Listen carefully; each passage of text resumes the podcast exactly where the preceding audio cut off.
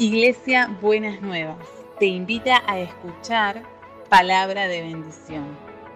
Escúchanos en www.buenasnuevas.org.ar. Estoy aquí. La palabra que el Señor ha puesto en nuestro corazón para este día tiene que ver justamente con desafíos que tenemos como iglesia. Hambre y sed de la palabra. Vamos a leer en Amós capítulo 8, versículo 11. Amós 8, 8 11.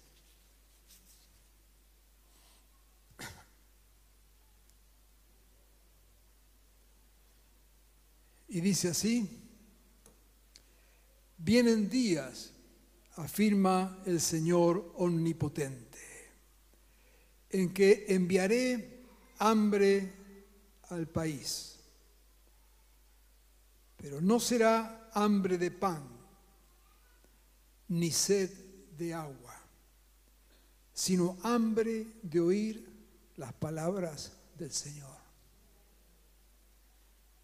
Lo leemos otra vez. Vienen días, afirma el Señor Omnipotente, en que enviaré hambre al país, pero no será hambre de pan ni sed de agua, sino hambre de oír las palabras del Señor. Amós 8:11.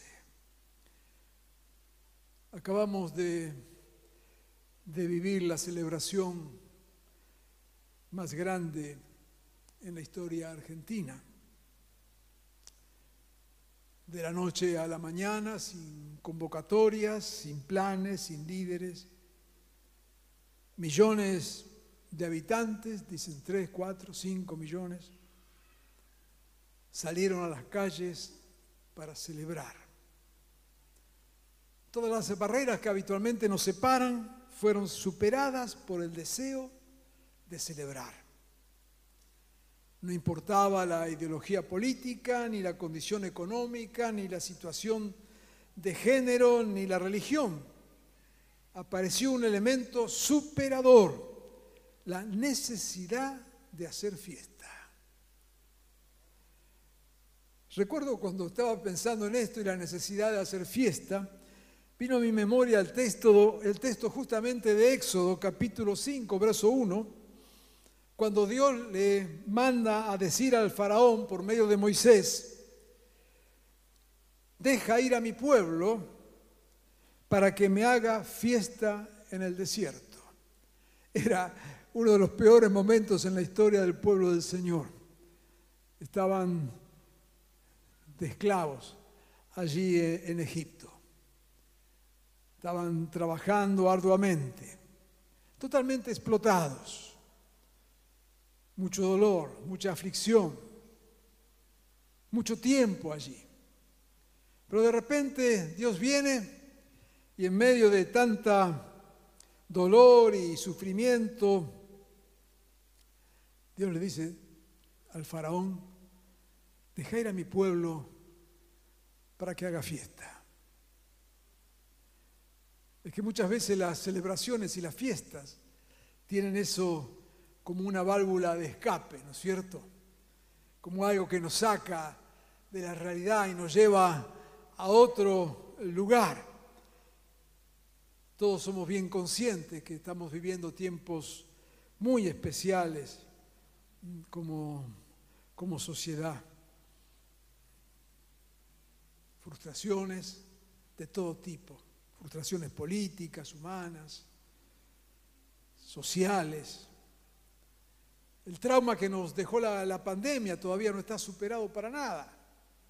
¿Cuánta gente quedó afectada emocionalmente y aún hoy no, no puede superar sobre esto?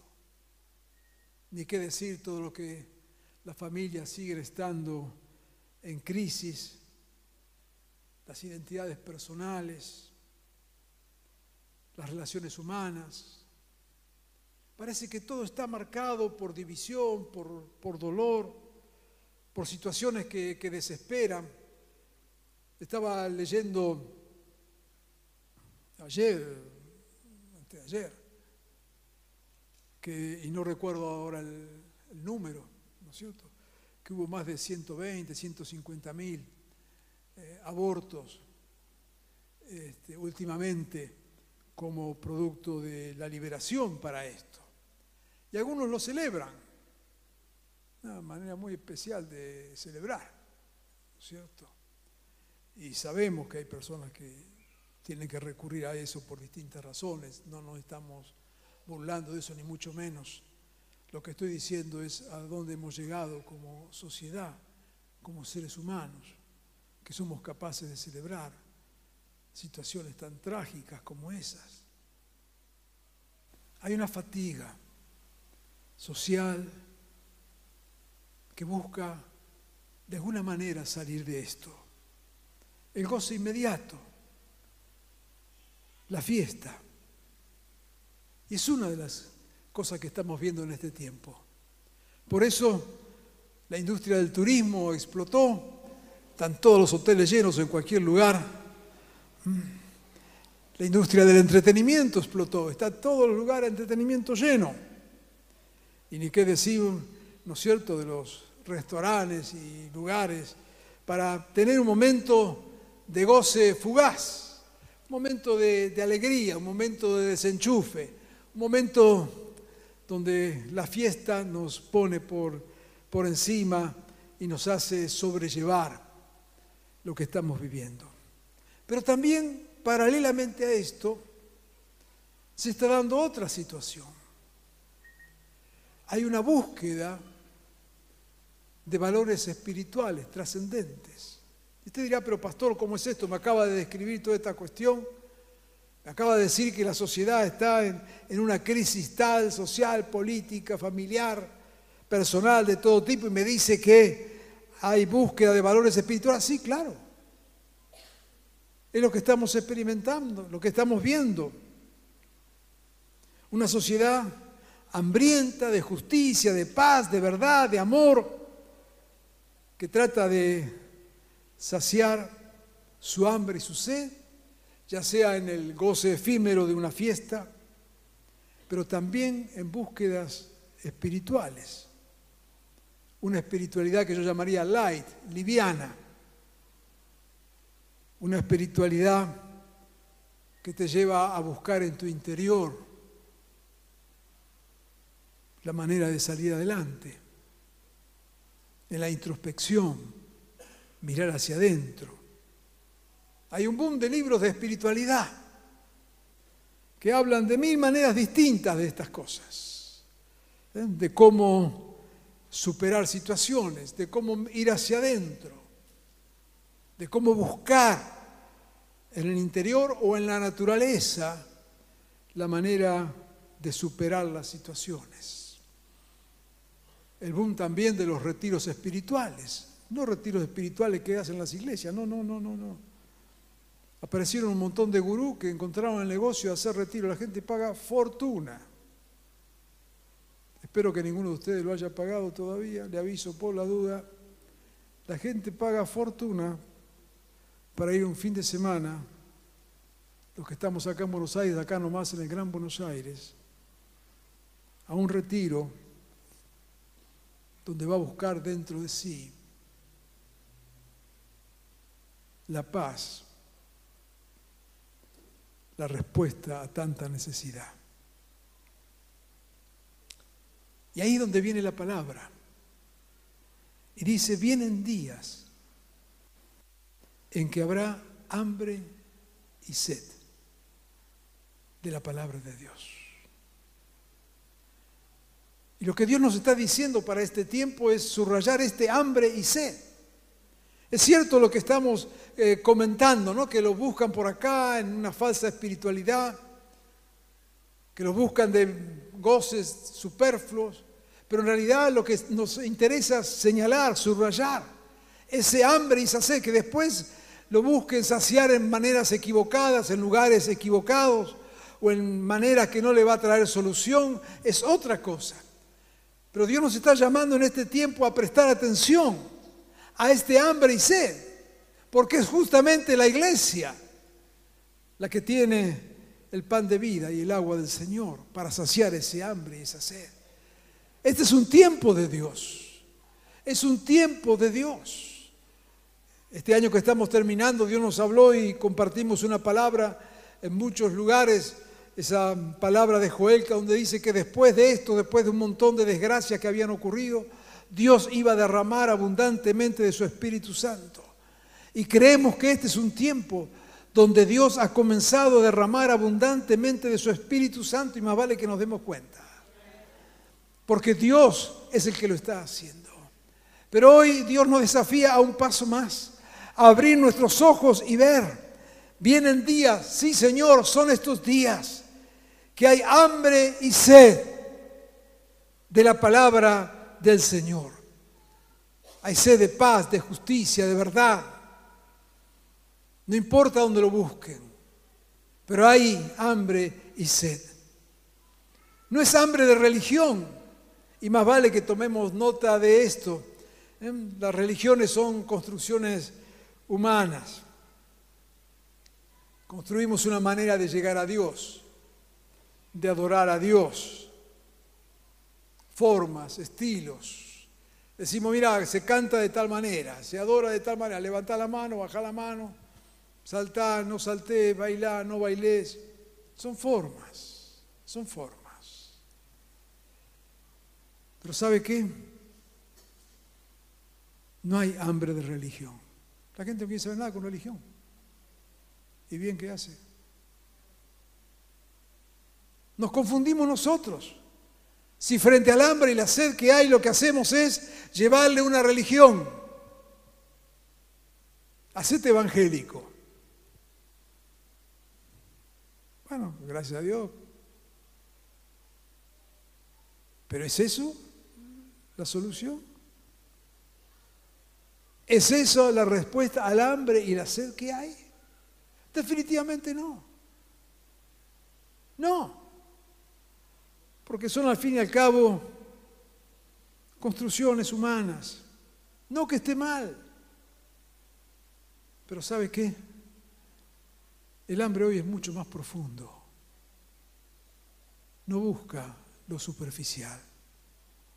No busca formas. No busca estilo. Tampoco es hambre de mensajes o discursos. Y lo que yo estoy haciendo hoy acá, créame, cada vez se va a usar menos. La gente está harta de discursos. Mensajes de todo tipo. El ser humano está cansado, agotado de discursos, de mensajes. No está buscando eso. No es hambre de falsas promesas. Recordaba el texto de Jeremías hablando de las falsas promesas cuando dice, yo estoy contra los profetas que sueltan la lengua y hablan por hablar. ¿Cuánto, Señor, que hay? Yo estoy contra los profetas que cuentan sueños mentirosos y que al contarlos hacen que mi pueblo se extravíe con sus mentiras y sus presunciones, afirma el Señor. Yo no les he enviado, ni les he dado ninguna orden. Son del todo inútiles para este pueblo. Aprovechando el, hambre y la sed que hay. Claro que se levantan muchos profetas. Quiero aclarar por las dudas que no me conoce o no nos conoce. Creemos en el don profético y creemos que Dios trae palabras proféticas. No tenemos ninguna duda en cuanto a eso. Lo esperamos, lo anhelamos, lo deseamos. Pero no es de esto lo que habla el Señor.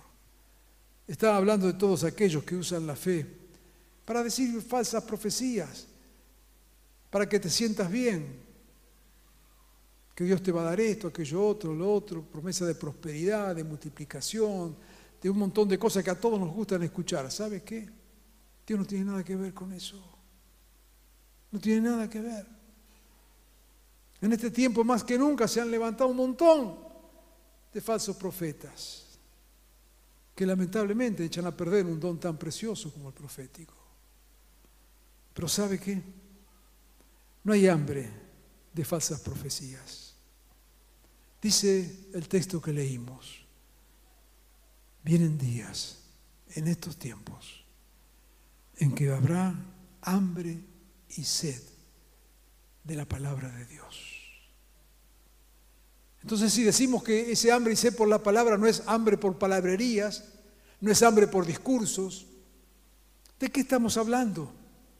Y ahí entonces donde viene la palabra del Señor a mostrarnos lo que Dios quiere decir en este tiempo. En primer lugar, Jesús es la palabra hecha carne. Juan 1.14 dice, y aquella palabra fue hecha carne y habitó entre nosotros. Amén. Lo que la gente está buscando sin saberlo, quizás de manera muy equivocada por caminos que lo llevan a cualquier lado, pero está buscando saciar el hambre y la sed. Nosotros sabemos que en última instancia el que sacia el verdadero hambre y sed es Jesús mismo, que es la palabra hecha no el discurso, es el amor de Dios hecha carne. Cuando el Evangelio de Juan menciona esto de que el verbo, la palabra, se hizo carne, en muchas de nuestras Biblias, y creo que la que usted está leyendo, dice se hizo hombre. Pues no es esa la traducción correcta. En el texto no está hombre, y mucho menos para usarlo hoy. ¿eh? con todo el tema del machismo y todo lo demás. Lo que el texto dice en su original es se hizo sarx, se hizo carne, en la forma más, más cruda, más dramática. No es que se hizo un hombre. Claro, esa carne tomó una forma humana, pero en realidad es Dios que por amor, esa palabra, por amor,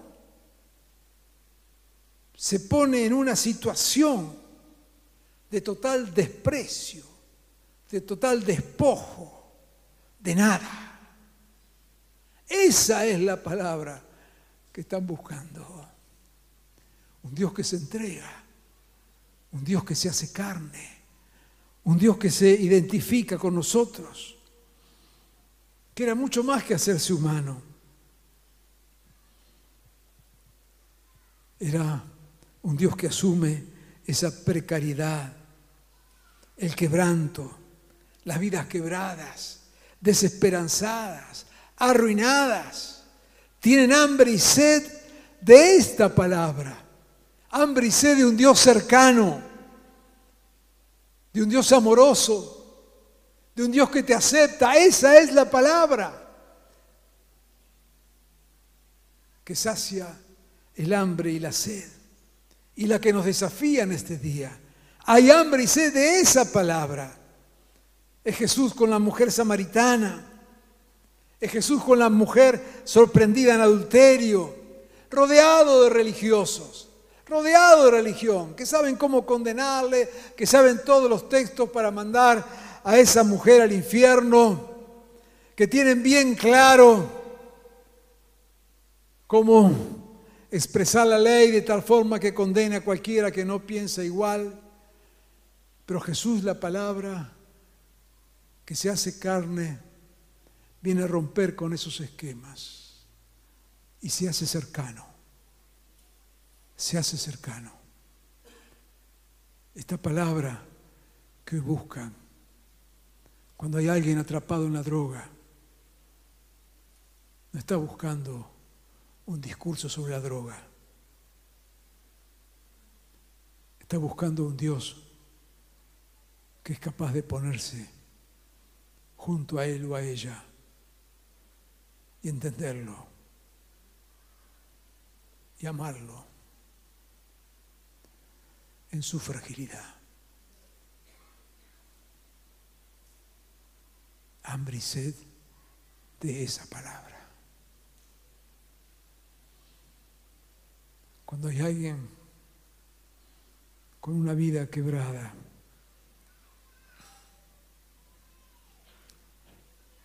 cuando hay alguien como aquel ciego junto al camino,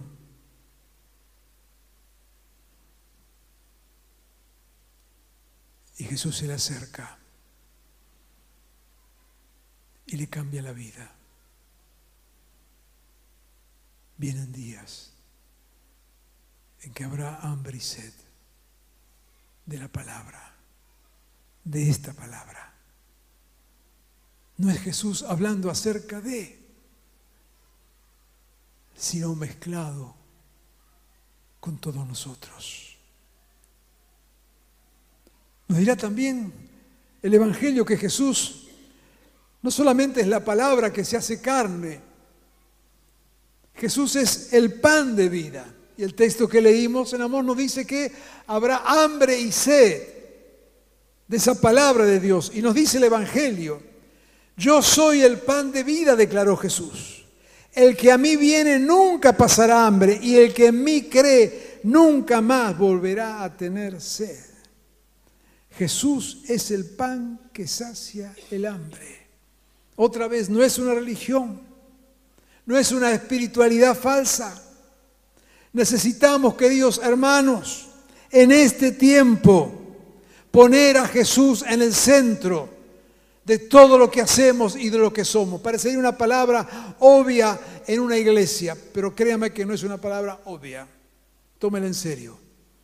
Necesitamos que Jesús esté en el centro de nuestra vida, de lo que hacemos, porque Él es el pan de vida. Cualquier otro pan no saciará el hambre. Hoy somos llamados, desafiados en este tiempo a ser testigos de Jesús, no de la religión, no de ser evangélico, de Jesús. Y escúchenme los mayores, los jóvenes, los adolescentes, todos. Hoy es tiempo de levantar a Jesús, que es el único que puede saciar el hambre y la sed que la sociedad tiene en este día. Basta de callarnos, de quedar bien. Ah, no, no quiero decir nada, no sea que se escandalice. Déjelo que se escandalicen, porque es lo que está buscando. No oculte a Jesús. No tape a Jesús. Hoy la palabra nos desafía. Él es el pan de vida. Él desafía en este tiempo a mostrar a Jesús sin ocultarlo. Hay hambre de Jesús. Te dirá, ah, pero pastor, la gente no quiere saber nada, que le hablemos de Jesús. No es que des un discurso acerca de Jesús, pero no te olvides Nada cambia una vida más que Jesús. Y la manera de mostrarlo, la manera de traer esta palabra es la que estamos viendo, esa, esa palabra que se hace carne. Mostrar a Jesús en tu amor por el otro, en tu comprensión, en tu abrazo y también en tus palabras. Si tenés el pan de vida, ¿Por qué ocultar el pan de vida?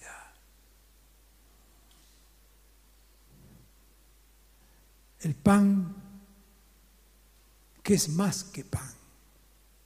Mateo 4, 4 dice,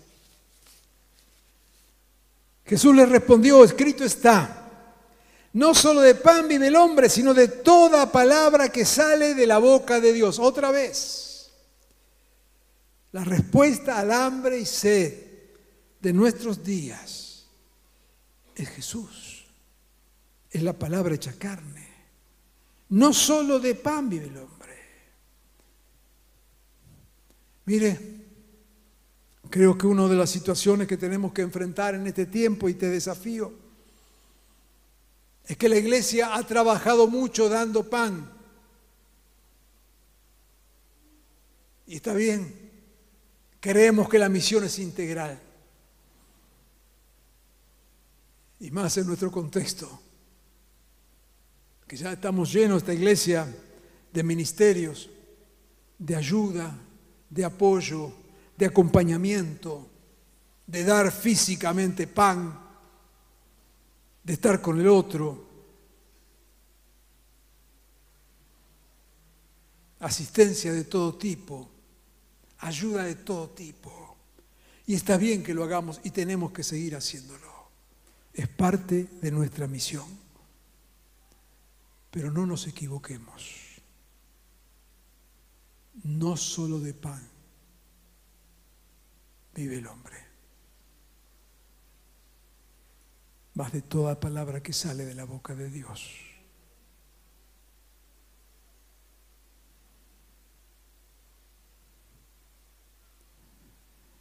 Y quiero ser muy claro en esto, amados, porque esperamos que esta palabra nos inspire. Sigamos dando pan de mil maneras distintas. Pero no olvidemos que mientras damos el pan físico, mientras acompañamos, mientras ayudamos, mientras trabajamos en hospitales o con drogadictos o alcohólicos o con miles de situaciones humanas, no nos olvidemos que no solo de eso vive la persona, sino de la palabra que sale de la boca de Dios. Cuando ayudamos sin Jesús, le estamos privando de comer el pan de vida eterna. Cuando acompañamos, cuando abrazamos sin Jesús, le estamos privando de comer el pan y beber el agua que emana del Señor. Gracias a Dios por todo el pan que damos de maneras tan diversas. Pero Dios nos está desafiando en este tiempo a no perder el eje. Somos iglesia. No somos una entidad de caridad. Somos iglesia. Y si hay algo que tiene la iglesia que nadie más tiene, es Jesús.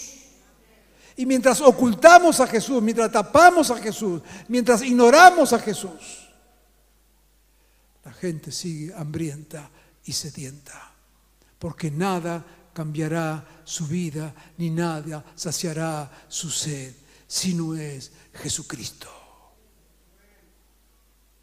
De eso se trata. Este es el gran desafío que tenemos. Vienen días, estos son los días de hambre y sed de la palabra. Y la iglesia tiene que discernir los tiempos. La iglesia tiene que interpretar, saber de qué se trata esta hambre y esta sed. Y disponernos a traer a este Jesús encarnado. A este Jesús que se hace presente. A este Jesús que se humilla, pero que sigue siendo Jesús sin ocultarlo, sin taparlo, sin ningún tipo de vergüenza. O pensar que, ay, no, se van a escandalizar, entonces yo para que no se escandalice no le digo. No le saques el agua al que está sediento. Porque Dios te llamó y me llamó para que en este tiempo de hambre y sed traigamos el pan de vida. Porque no solo de pan vivirá el hombre, sino de toda palabra que sale de la boca del Señor.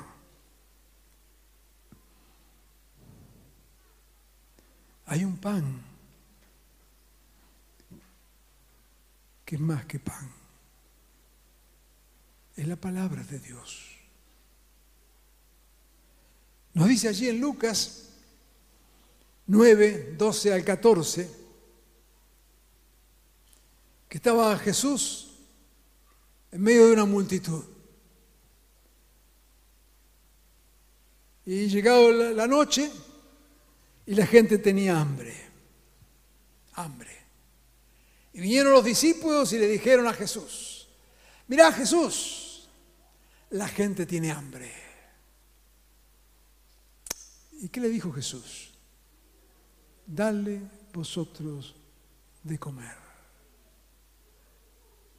Y en este día esta palabra de Dios nos desafía a nosotros frente al hambre y la sed de una sociedad totalmente abrienta y sedienta. Viene Dios y nos dice y nos pone esta agenda de futuro, dale vosotros de comer. No va a venir un ángel, no va a bajar un arcángel. Nosotros, Vos, hermano, hermana, no dice, denle los pastores de comer, denle los diáconos, los que sirven, los que cantan. No, Señor. Dale vosotros. Y usted dirá, ¿y yo, pastor, qué tengo? Tenés a Jesús. Si no tenés a Jesús, aceptalo en esta noche. Vení a Él, arrepentite. Entregate a Jesucristo. No podés vivir sin Jesús. Pero si tenés a Jesús, no podés guardarte el pan de vida sin dárselo a otros. Es un desafío de misión. La palabra en este tiempo viene a desafiarnos, viene a invitarnos a ser parte de lo que Dios está haciendo para saciar tanto hambre y tanta sed. ¿Qué pan le daremos? ¿Qué le daremos de beber? ¿Religión? ¿Espiritualidad intrascendente? ¿Buenos consejos? ¿O daremos de comerle a Jesús? ¿Qué significa esto?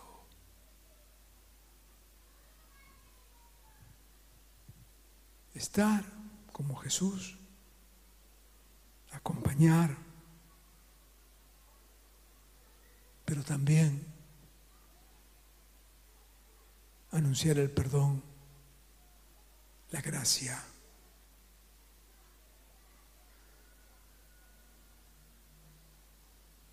Hay perdón. Y si hay perdón es porque reconocemos pecado. La gracia del Evangelio nunca tapa nuestros pecados. La gracia del Evangelio lo que hace es perdonar nuestros pecados.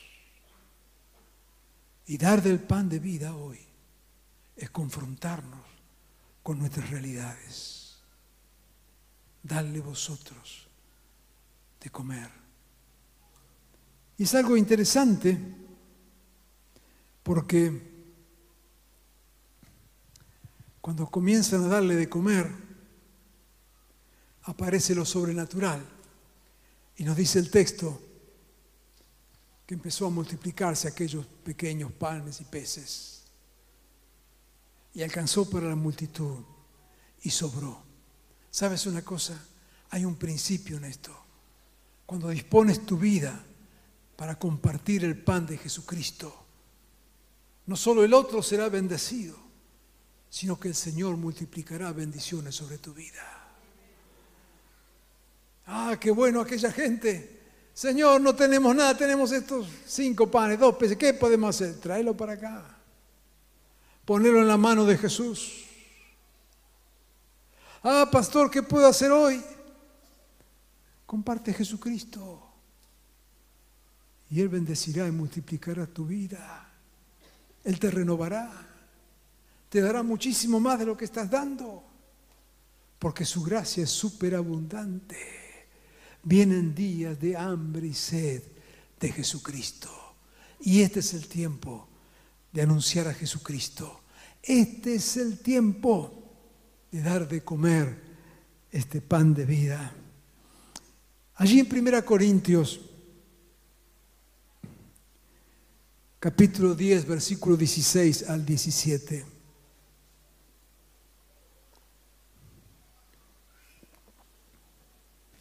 Avanza un poco más el texto. Dice, ese pan que partimos no significa que entramos en comunión con el cuerpo de Cristo. Hay un solo pan del cual todos participamos. Por eso, aunque somos muchos, formamos un solo cuerpo. El pan que nos hace pueblo de Dios. Queridos, si hay una palabra clave para este tiempo, la palabra relaciones. Si algo nos enseñó la pandemia es que nadie se salva solo, ¿no es cierto? Ahora, el espíritu de este mundo nos lleva al individualismo a una espiritualidad egoísta, como decíamos, aislada. Vamos a aislarnos, vamos a meternos para adentro, a buscar allí la ayuda espiritual, la fuerza para salir adelante. Pero cuando venimos a Jesús, cuando comemos de ese pan de vida, él nos saca de esa individualidad. Vengo a Jesús a saciar mi hambre. Pero justamente saciando el hambre, Él me pone dentro de su pueblo.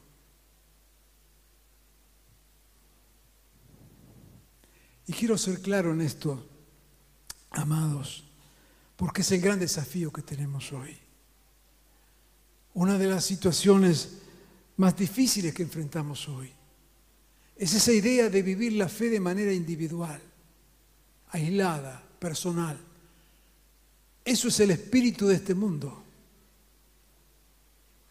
Yo estoy bien con Jesús. Yo estoy en mi casa. Comparto la fe con otro amigo. Porque la verdad que somos iglesia donde estamos. ¿Y sabe qué? Es verdad, somos iglesia donde estamos. Pero esa iglesia que somos donde estamos. Yo, mi compañero, mi familia, otro hermano. Ese, esa iglesia es parte del cuerpo de Cristo, de algo más grande, de un contexto mayor. Y tenemos que eludir entonces este espíritu del mundo que nos hace creer que podemos vivir nuestra fe de manera sola, aislada, individual, encerrado o con mi núcleo que piensa como yo. Qué manera tan egoísta. ¿De dónde sacamos esto? ¿De dónde sacamos? Qué interesante que lo que más hablan de inclusión, en vez de incluir, excluyen. Ay, no, si yo tengo la mente abierta, abierta para los tres que están pensando como vos, es así cualquiera.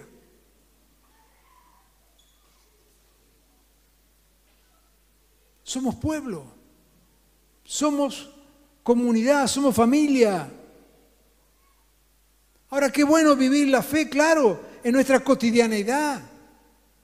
Qué bueno vivir la fe allí en esos grupos pequeños que se arman a como sea. Es bueno, Dios está ahí donde hay dos al menos, el Señor está en el medio. Pero pensar que allí termina la iglesia es una gran equivocación.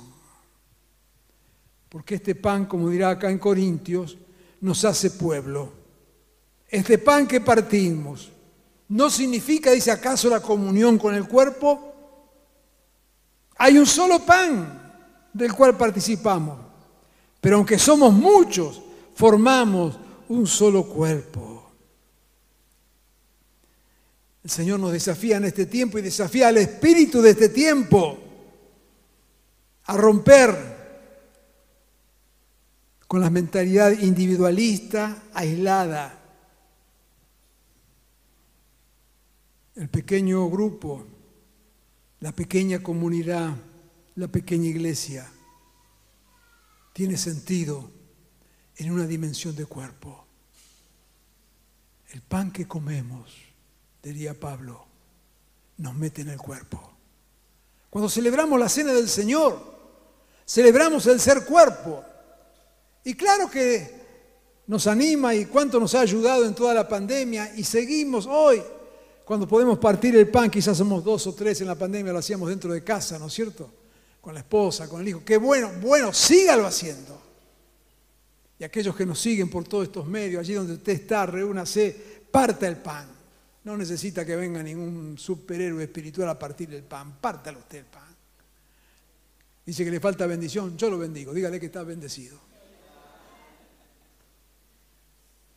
Ahora, si creemos que todo se limita ahí, no entendimos lo que es el pan de vida. Porque el cuerpo es más grande. ¿Y sabe qué? Puede ser que usted no necesite de ningún otro en el cuerpo, pero el cuerpo lo necesitamos, te necesitamos. No te me escondas. Te necesitamos. Yo sé que vos podés vivir solo. No hay problema. Pero quiero decirte algo. Ningún árbol que da sombra crece en una maceta. Salí de la maceta. Sé pueblo.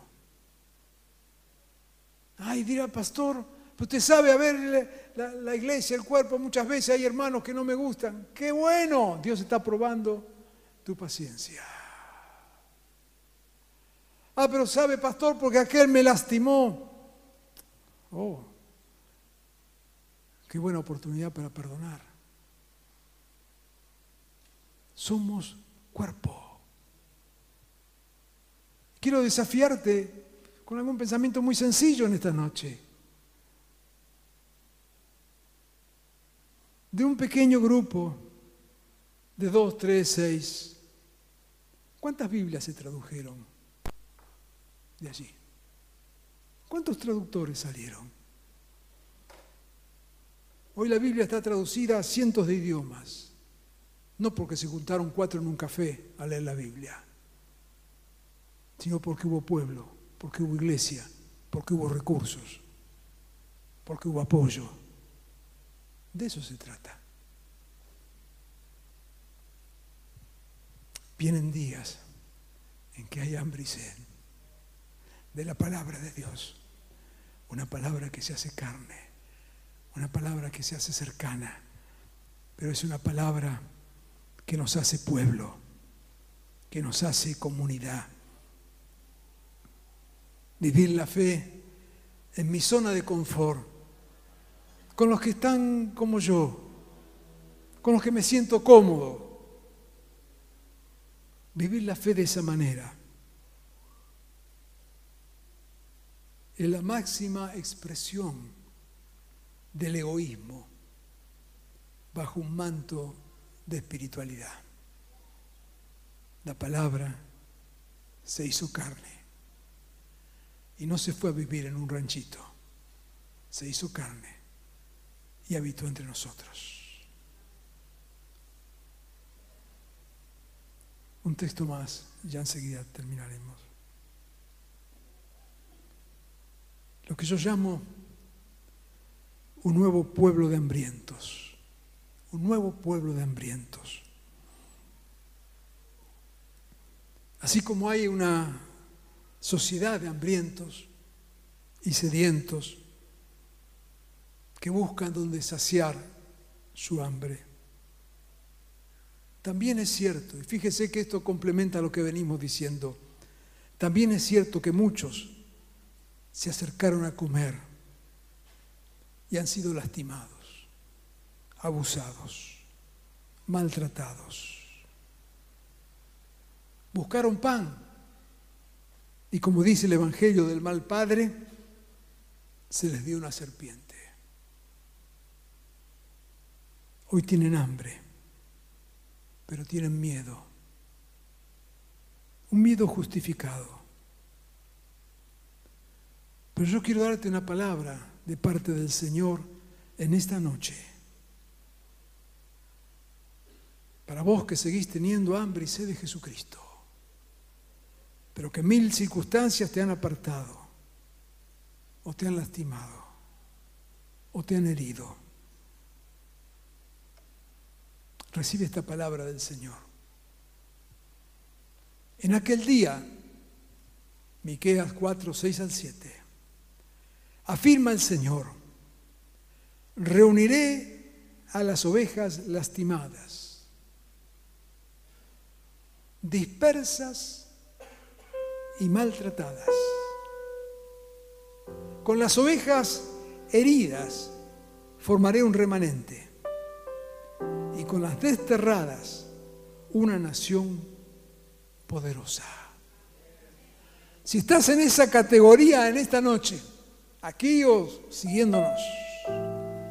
Si estás dentro de esta categoría de hambrientos, de ovejas lastimadas, dispersas, maltratadas, y aquí el Señor te dice, contigo, con ustedes, formaré un remanente, otra vez un pueblo, y con las desterradas una nación poderosa. Dios no te ha abandonado.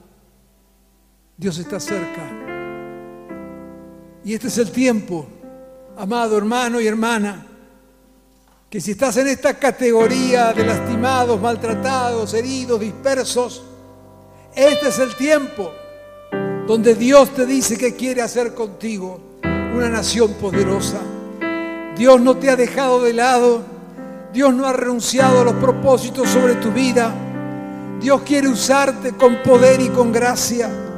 Serás parte de una nación poderosa. Este es el tiempo de las ovejas lastimadas, heridas, maltratadas. Ven, vuelve al Señor. Anímate. Danos la oportunidad de pedirte perdón. Y si aún tienes hambre de la palabra, ven a comer. Queremos comer el pan de vida juntos. Día de hambre y sed.